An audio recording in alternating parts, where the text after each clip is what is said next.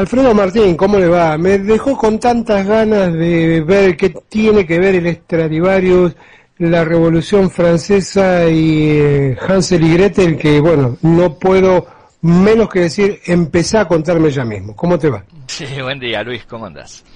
Mira, estábamos haciendo un repaso un poco por historia, más anécdotas que historia, ¿no?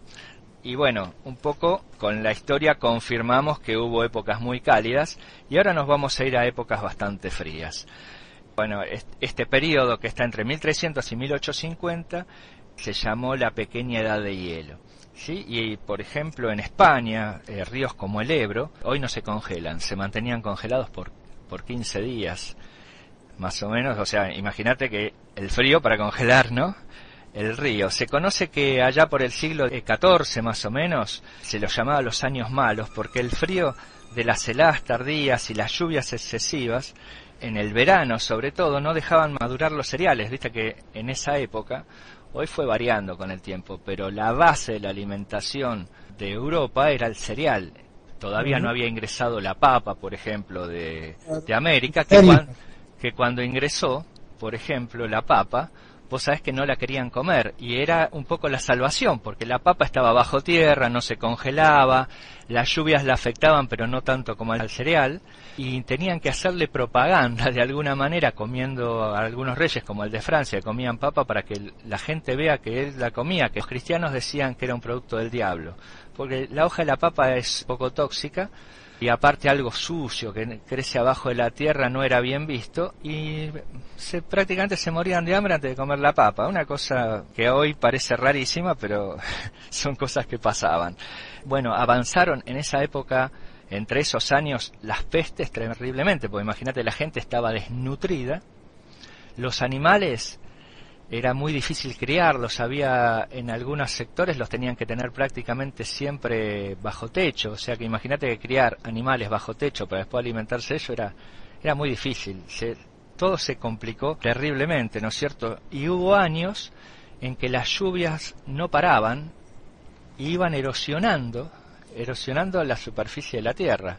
Entonces se llevaban el humus y era muy difícil la cosecha. La verdad que fueron años muy malos. Vos sabés que eh, vos te acordás de la historia de Hansel y Gretel, que los padres los dejan abandonados en el bosque.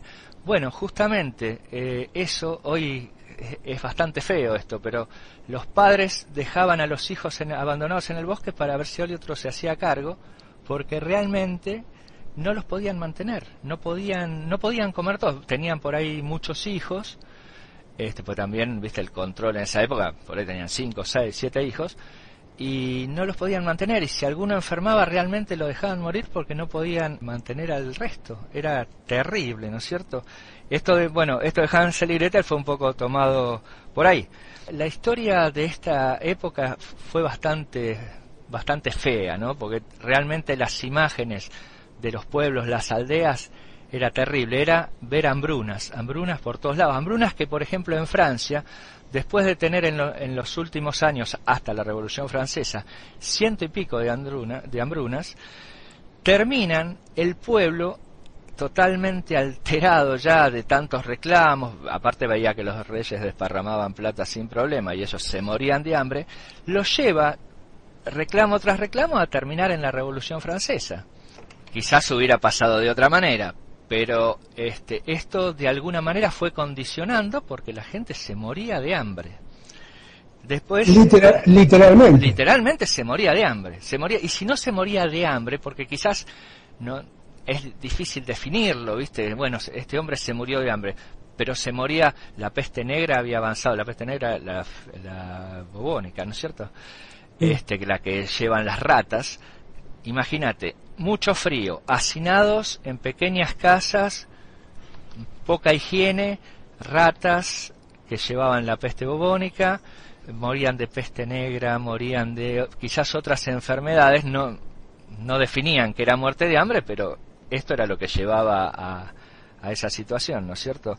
Después, la vez pasada, para cambiar un poco de un tema tan así oscuro, te dice el comentario del Stradivarius. Vos sabés que hay estudios que dicen que este violín se pudo fabricar, se fabricaron unos 600 más o menos, y se pudo fabricar gracias a los fríos que hacía en esa época, porque la madera, al el árbol crecer muy lentamente, se hace mucho más densa, es, tiene otra, otra estructura, y hoy mismo se han hecho estudios sobre esta madera y bueno, no, la madera no es tan densa como la de esa época. Entonces se llegó a la conclusión de que el frío que hacía les permitía obtener una madera mucho más densa que permitía la fabricación de esta calidad de violines, ¿no es cierto?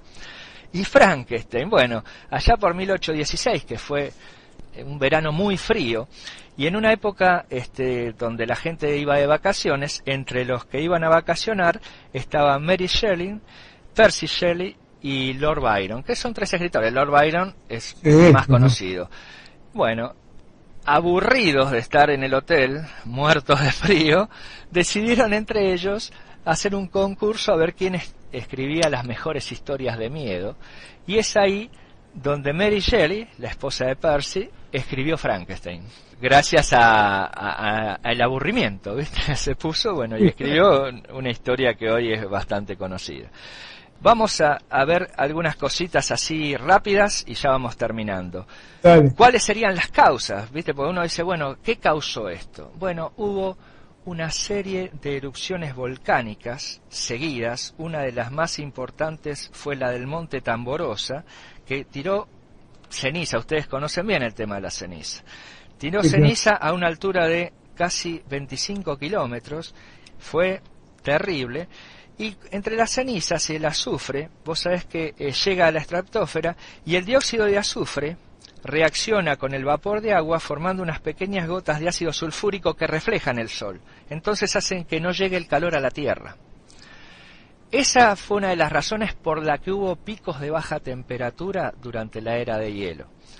Después hay otras cuestiones, por ejemplo, al irse derritiendo en la época anterior, el periodo cálido donde hablamos de los vikingos la, vez pasada, se fue derritiendo el hielo y habiendo mucho aporte de agua dulce en el norte, el agua dulce tiene distinta densidad que el agua salada, no se hunde, al no hundirse en el norte el agua, no genera corrientes, o, o genera corrientes pero no con tanta fuerza, ahí al no tener fuerza las corrientes no hacen el recorrido normal y no llevan el, el calor hacia toda la zona norte. O sea, fíjate, todos temas bastante sofisticados y bastante distintos, ¿no es cierto? Sí, no estamos hablando, no estamos hablando de dióxido de carbono todavía. Muy distintos. Y después hay otro que fue este un periodo que fue entre 1645 y 1715, ¿sí? Eh, también dentro de la edad de hielo, que se llamó el mínimo de Mauler. Y fue una época en que el Sol tenía muy baja radiación.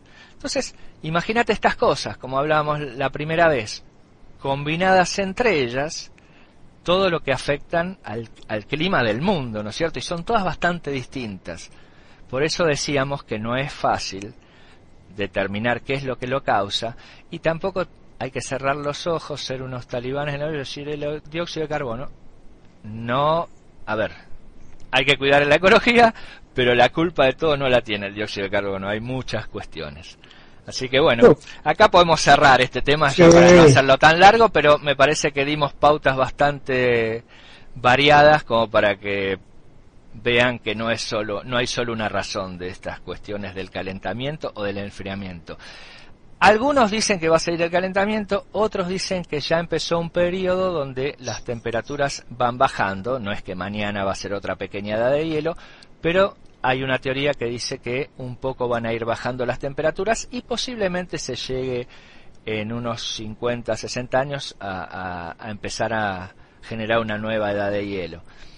Todavía no está claro. No estamos en la época del medieval, hoy sería mucho más sencillo afrontarlo, pero bueno, hay que estar informado por lo menos, sí. Alfredo, nos estamos escuchando el sábado que viene. Te mando un abrazo. Nos hablamos. Hasta luego. Chao, chao.